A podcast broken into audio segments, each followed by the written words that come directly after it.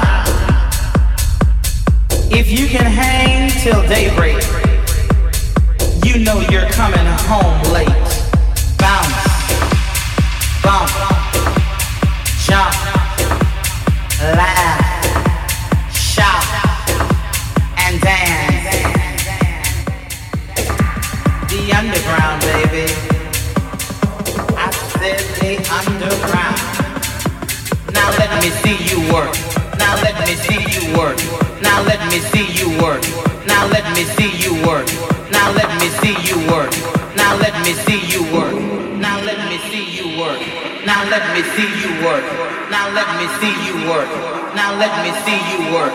Now let me see you work. Now let me see you work. Now let me see you work. Now let me see you work. Now let me see you work. Now let me see you work. Now let me see you work. Now let me see you work. Now let me see you work. Now let me see you work. Now let me see you work. Work, work, work, work, work, work.